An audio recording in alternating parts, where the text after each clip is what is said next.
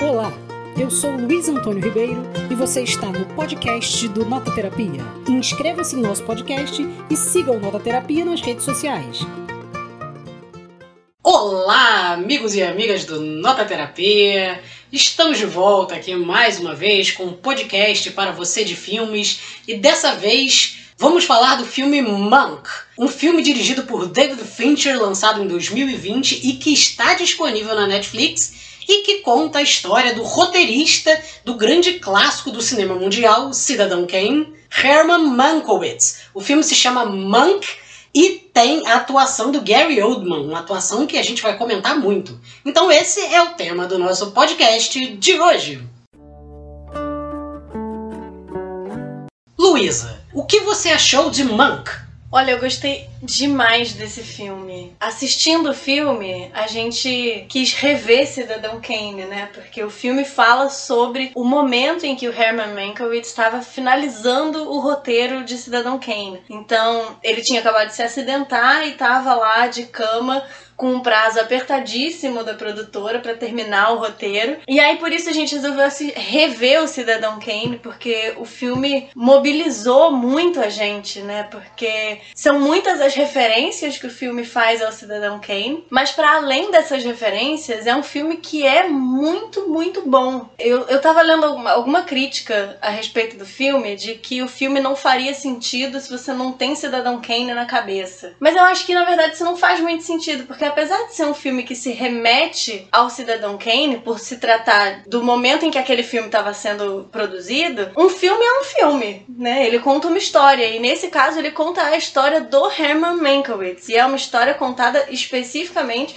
do ponto de vista dele sobre as relações que ele tinha com pessoas que vieram a ou participar da produção do Cidadão Kane ou de alguma forma inspirar os, pró os próprios personagens de Cidadão Kane. Então eu acho que é um filme sensacional por si só, independentemente da sua relação com o Cidadão Kane. Ah, eu acho que para eu começar a comentar esse filme eu preciso dividir em umas 20 camadas assim para que eu possa organizar o meu pensamento. A primeira coisa é que eu acho que Hollywood adora fazer referência a si própria. Isso é uma coisa muito relevante no filme. Então, de certa maneira, isso que você falou tá totalmente certo. É um filme que dá para você ver independente de qualquer coisa, mas ele te oferece mais camadas caso você tenha visto Cidadão Kane. Isso é muito relevante. E uma outra coisa é a espetacular atuação do Gary Oldman. Você não consegue tirar o olho daquele filho da mãe, que ele atua demais. Você fica praticamente colado à imagem dele e as transfigurações que ele faz ali naquela imagem daquele bêbado, obcecado e doentio que tá carregando o mundo na cabeça, mas você não consegue desvendar exatamente qual é esse mundo. Uma terceira coisa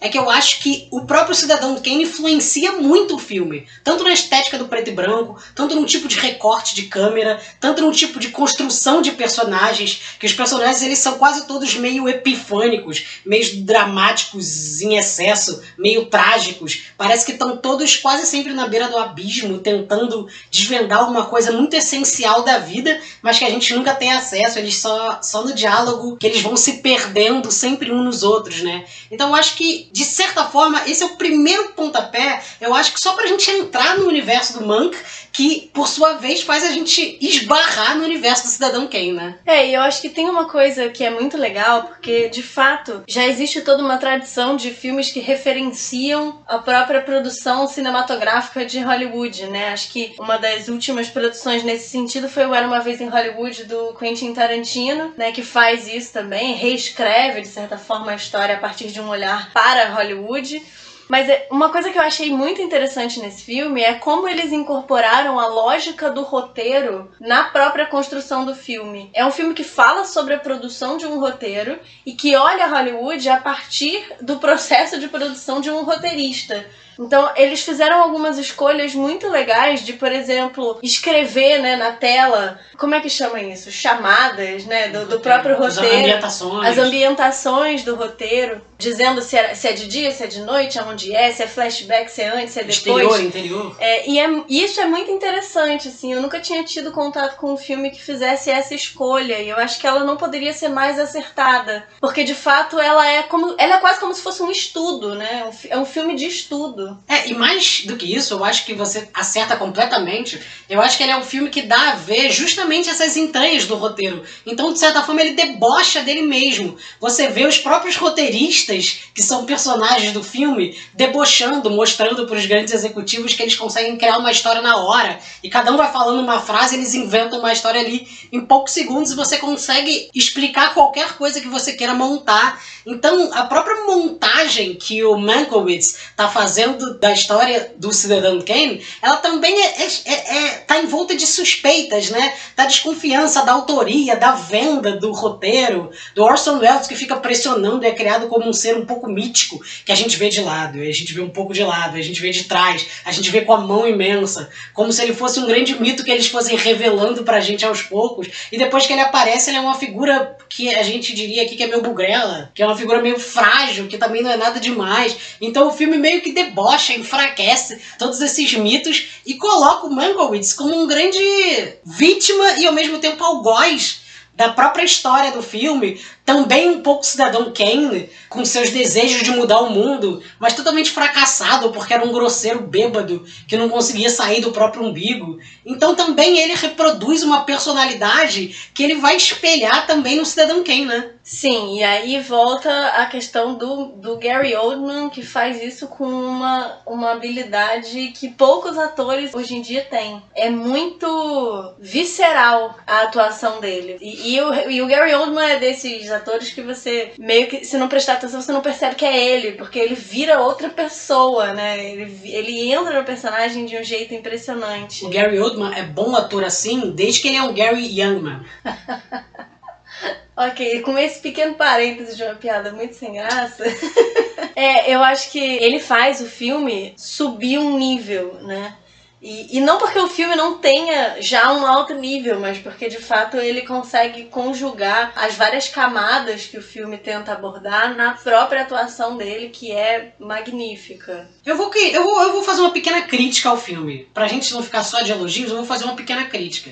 Eu acho que essa ideia de Hollywood ficar o tempo todo fazendo filme de filme, fazendo filme de filme, fazendo filme de livro, fazendo filme de outras histórias, também mostra uma certa incapacidade, ou um medo, ou um receio, ou uma falta de recurso de inventar histórias novas, né? Então é muito mais fácil você criar histórias já referenciadas a grandes clássicos, porque você já automaticamente ativa o imaginário dos fãs de cinema e um imaginário cinematográfico para trabalhar. Então, de certa forma, eu deixo aqui a crítica, porque pode ser um pouco confortável para Hollywood ficar o tempo todo girando em volta do próprio umbigo. Mas, entretanto, nesse caso, foi uma bela girada no próprio umbigo. É, eu não sei se eu concordo com isso nesse caso especificamente, porque eu acho que é um risco muito grande você revisitar o filme que até hoje é considerado o melhor filme de todos os tempos. Porque a chance de você fazer algo que não chegue aos pés dele é muito grande. Então eu acho que tem um risco nesse caso. E eu acho que tem mais uma coisa que torna relevante fazer o filme sobre o filme, que é que, como a gente está falando do filme mais ovacionado da história, é interessante a gente saber o que, que aconteceu no processo. Porque a gente tem acesso ao filme, a gente tem acesso ao objeto final de um processo longo que envolve inúmeras pessoas, envolve disputas entre essas pessoas, envolve rixas e amizades e uma série de coisas. Bebedeiras que a gente não tem acesso quando a gente tem acesso só ao filme. Então, eu acho que nesse caso serve talvez até mesmo para desmistificar o Cidadão Kane, porque ele é um filme, ele é um filme, ele é produzido como todos os outros num contexto de disputa entre produtoras, num contexto em que você tem prazos a serem cumpridos e você tem que entregar tantas páginas e, e porque a, a, gente tem talvez uma ideia romantizada, né, de o que, que é a produção artística e apesar de de fato ter essa dimensão apaixonada e apaixonante de um artista escrevendo sua obra, ela tá imbricada num monte de outras coisas e burocracias e, e acordos políticos e acho que como a gente tá falando desse, que é o filme de todos os tempos, é muito legal ver esse processo, né? É, eu acho que eu concordo com você também. Acho que ambos temos razões e opiniões opostas, o que mostra uma grande ambivalência que o filme nos coloca. Eu só tenho um último argumento aqui, um último ponto para levantar, que eu acho interessante você pensar que o cidadão Kane tenta contar, de certa forma, a história dos Estados Unidos, enquanto Monk sai desse, dessa macro história e vai para a história do indivíduo mais subjetiva e mais comezinha dessa figura e seus tormentos para escrever a maior obra de todos os tempos, que é essa macro história, né? E agora vamos para o momento mais importante desse podcast, o momento celebrativo, o momento comemorativo, o momento em que as peles se eriçam e a gente fica absolutamente encantado para dar as notas desse filme. Luísa, que nota você dá para Monk? Eu dou 9,5 pra Monk. Se você me perguntar por que eu não dou 10, eu não sei, tô chata, vou dizer 9,5 porque eu não vou dizer 10. Mas o filme é maravilhoso, a atuação do Gary Oldman é maravilhosa, a fotografia é espetacular. É um filme inovador que tem tudo para se firmar como um grande filme, assim como Cidadão Kane Além de que, para quem gosta de cinema, é uma maravilha você assistir um filme para pensar outro filme tão grande e tão maravilhoso quanto Cidadão Kane. Eu vou concordar com você e seguir a relatoria, mas mais porque eu acho que a gente banalizou o 9 e esse filme merece mais que um 9. Como ele não é um 10, ele vai ficar com um 9,5. Eu acho que essa é a minha nota por conta de todos os motivos que você já deu. E esse foi mais um podcast do Nota Terapia. Siga a gente nas redes sociais, curta comente que logo mais, logo menos, a gente volta com mais um filme de livro, mais um filme ou série, ou qualquer coisa que a gente queira comentar. Um abraço e até mais. Até mais. Até mais. Até mais. Até mais.